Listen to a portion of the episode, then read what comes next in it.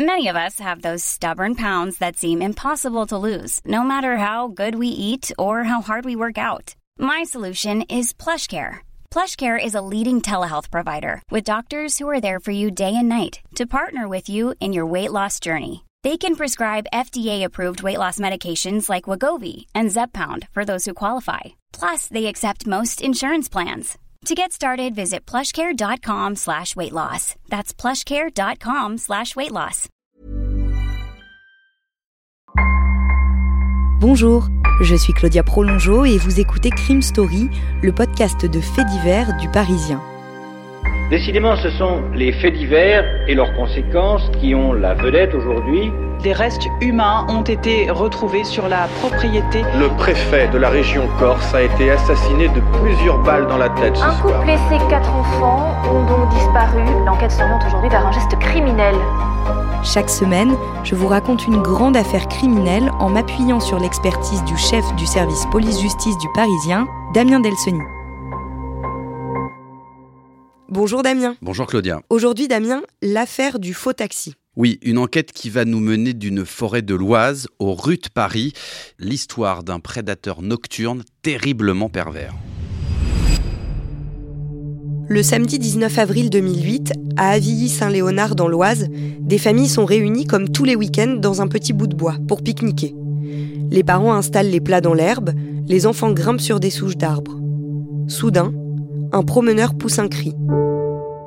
En bordure de la forêt, il vient de tomber sur un corps de femme, partiellement calciné. Il contacte immédiatement la gendarmerie.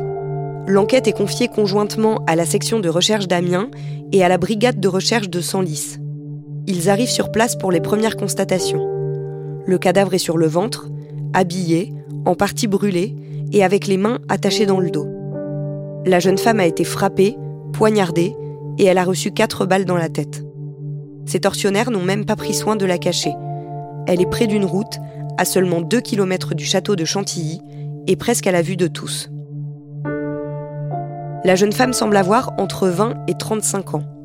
Les enquêteurs se demandent si le ou les meurtriers ne l'ont pas déposée là exprès pour qu'elle soit rapidement trouvée par des promeneurs.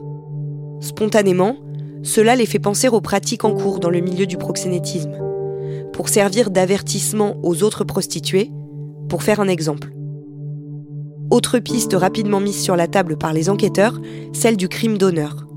En 2002, dans le Val-de-Marne, à Vitry-sur-Seine, Sohan, une jeune fille d'origine maghrébine, avait été aspergée d'essence et brûlée vive par un jeune de son quartier parce qu'elle l'avait éconduit.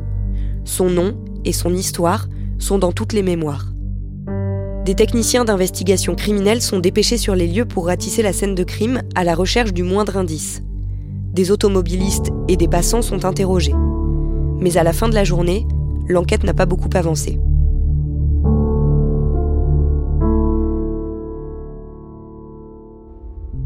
Damien, le lundi, l'autopsie permet d'en savoir plus. Alors, elle va permettre de préciser pas mal de choses, oui. Euh, D'abord que la mort remonte sans doute à la nuit de vendredi samedi. Alors, dater une mort, c'est toujours capital dans une enquête criminelle. Ensuite, que la cause de cette mort, c'est un coup de couteau porté au niveau du thorax qui a causé une hémorragie fatale. Autre information importante, les quatre balles tirées dans la tête l'ont été post-mortem. Alors on peut se poser la question pourquoi cet acharnement? Pourquoi aussi avoir lié les mains de la victime dans son dos? On peut se dire que euh, voilà, il y a une volonté de mise en scène, d'autant que le ou les meurtriers ont aussi incendié le corps sur place, sans doute avec la volonté d'effacer des traces. À ce moment-là, est-ce qu'on sait à quoi cette jeune femme ressemblait? Les gendarmes, ils sont pas très loquaces, évidemment, à ce moment-là de l'enquête. Ils n'ont pas, eux, d'identité. Elle n'a pas de papier sur elle. Ils ont un petit peu euh, expurgé les, quelques listes de disparitions inquiétantes dans la région depuis euh, quelques jours ou quelques semaines qui ne donnent rien. Alors, on sait que son visage a été relativement épargné, donc c'est un, axe d'enquête important euh, pour les gendarmes, mais à ce stade-là, euh, voilà, ça filtre pas tellement en réalité. Le lundi 21 avril, un quotidien suédois livre une piste aux enquêteurs. Il y a un quotidien suédois, mais il y a aussi nous, aux Parisiens, parce que nous, on travaille depuis la fin du week-end sur la disparition d'une jeune étudiante suédoise euh, qui a disparu à la sortie d'une boîte de nuit à Paris. En travaillant sur cette disparition, et avec l'aide de ce, de ce quotidien suédois, on va apprendre qu'effectivement, bah, cette étudiante suédoise âgée de 19 ans, qui a disparu dans Paris, peut-être qu'elle peut avoir un lien avec le corps qui a été retrouvé dans l'Oise. En tout cas, au niveau suédois, ça prend beaucoup d'ampleur. Il y a même l'ambassade de Suède qui se mobilise euh, en plus des journalistes. Les enquêteurs, ils vont aussi être frappés par cette disparition à Paris euh, dans la soirée de vendredi. Ça va forcément titiller leur curiosité. Cette étudiante suédoise s'appelle Susanna Zetterberg. Elle a 19 ans quand elle s'installe à Paris en septembre 2007, huit mois avant la découverte du corps.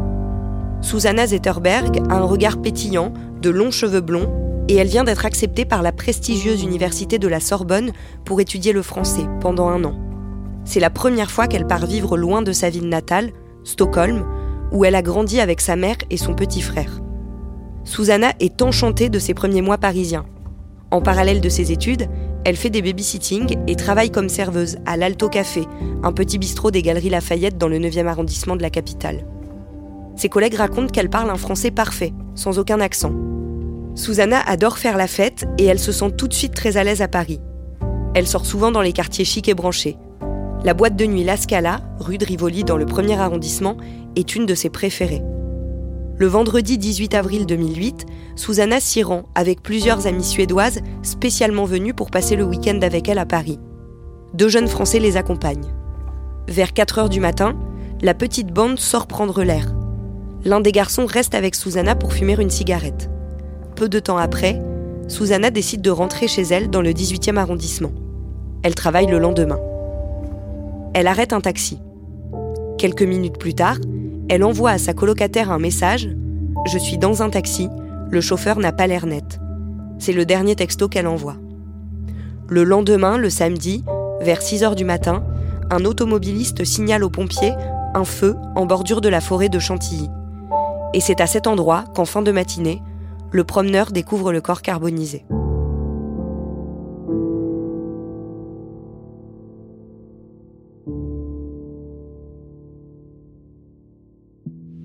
Damien, les enquêteurs ont confirmation que c'est bien le corps de l'étudiante suédoise qui a été retrouvé. Oui, et la plus terrible des confirmations, elle va venir de la propre famille en fait de, Susanna, puisque sa mère et sa grand-mère sont venues en urgence de Stockholm et elles vont reconnaître euh, le corps avant d'ailleurs de repartir aussitôt euh, pour la Suède.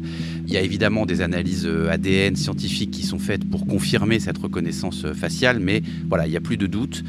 maintenant, on sait que le corps retrouvé près du château de Chantilly est bien celui de Susanna. Quels sont les premiers éléments de l'enquête?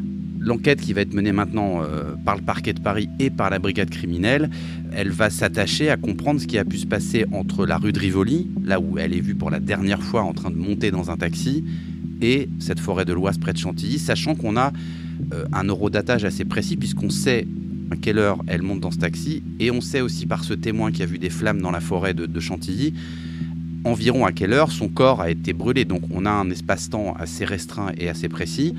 Ce qu'on sait aussi, euh, c'est que euh, elle a envoyé ce fameux SMS à sa copine quand elle était dans le taxi, un message très inquiétant où elle dit le chauffeur il a pas l'air net, je suis un peu inquiète. Donc voilà, on a tous ces éléments-là à disposition. En revanche, ce qu'on ne sait pas, c'est de savoir s'il y a eu des violences sexuelles qui ont été commises, ce qui pourrait être un mobile, évidemment. Les enquêteurs de la brigade criminelle de Paris qui récupèrent l'enquête veulent aller vite. Ils interrogent des chauffeurs de taxi qui roulent la nuit et au bout de quelques heures, l'un d'eux livre un témoignage déterminant.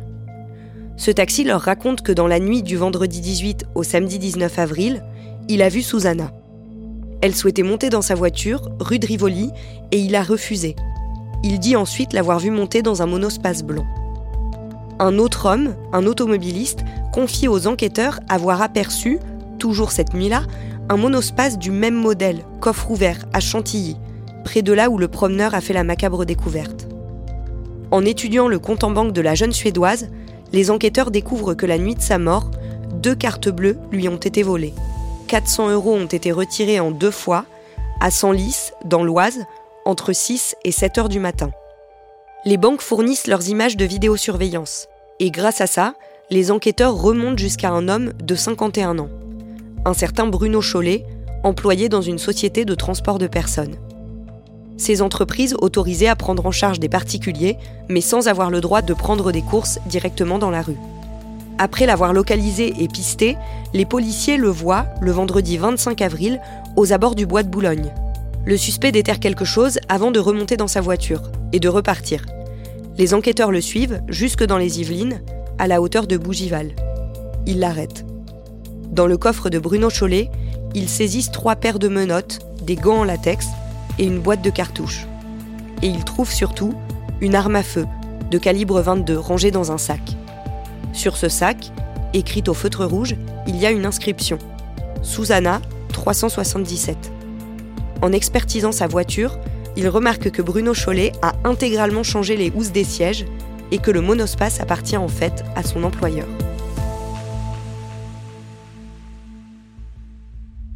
Damien, il est placé en garde à vue. Qu'est-ce qu'il dit? Pas grand-chose. Il va reconnaître que la fameuse soirée de, la disparition de, Susanna entre le, vendredi soir et le samedi matin, il a coupé son téléphone portable, mais il dit que ce soir-là, il travaillait. Euh, on l'a aussi vu d'ailleurs, il a laissé une trace dans un hôtel le samedi 19 avril dans l'après-midi, où il a d'ailleurs été filmé, donc ça, il reconnaît qu'il y était, mais sur la soirée du vendredi, la nuit du vendredi au samedi, il dit pas grand-chose. Donc en fait, cet homme-là, il n'est pas du tout chauffeur de taxi. Non, bah, il n'a pas de licence de chauffeur de taxi. C'est pas un chauffeur de taxi officiel. C'est, euh, il en existe pas mal à Paris, ce qu'on peut appeler un taxi clandestin. Il est également filmé en train de retirer de l'argent à un distributeur de Senlis vers 6 h le 19 avril. Ces images, elles sont euh, d'une qualité euh, pas forcément parfaite parce que ce sont des images de vidéosurveillance de, de distributeurs automatiques, mais surtout, il a pris soin sur ces vidéos de porter une casquette et d'essayer de ne pas montrer son visage. Mais malgré tout, sur ces traces qui vont exister, sur ces captures d'écran, il va être formellement identifié par sa propre compagne. Donc euh, c'est un élément évidemment de preuve important, puisque si c'est lui qui détient les cartes bancaires de Susanna à 6h du matin, ça l'implique directement dans les faits. Donc le dimanche 27 avril, il est mis en examen pour enlèvement, séquestration, suivi de mort, escroquerie et tentative d'escroquerie. Bruno Chollet a été mis en examen hier soir pour le meurtre de Susanna Zetterberg. Il est poursuivi pour enlèvement et séquestration, suivi de la mort de la victime, vol de carte bancaire, escroquerie et tentative, le tout en état de récidive légale. Le présumé meurtrier s'est montré peu coopératif lors de sa garde à vue. Des éléments matériels à charge et de preuves constituent un faisceau d'indices accablant. Damien, quand vous apprenez le nom du suspect, ça vous dit quelque chose? Bah ça me dit plus que quelque chose, je me dis qu'en fait ce type je le connais.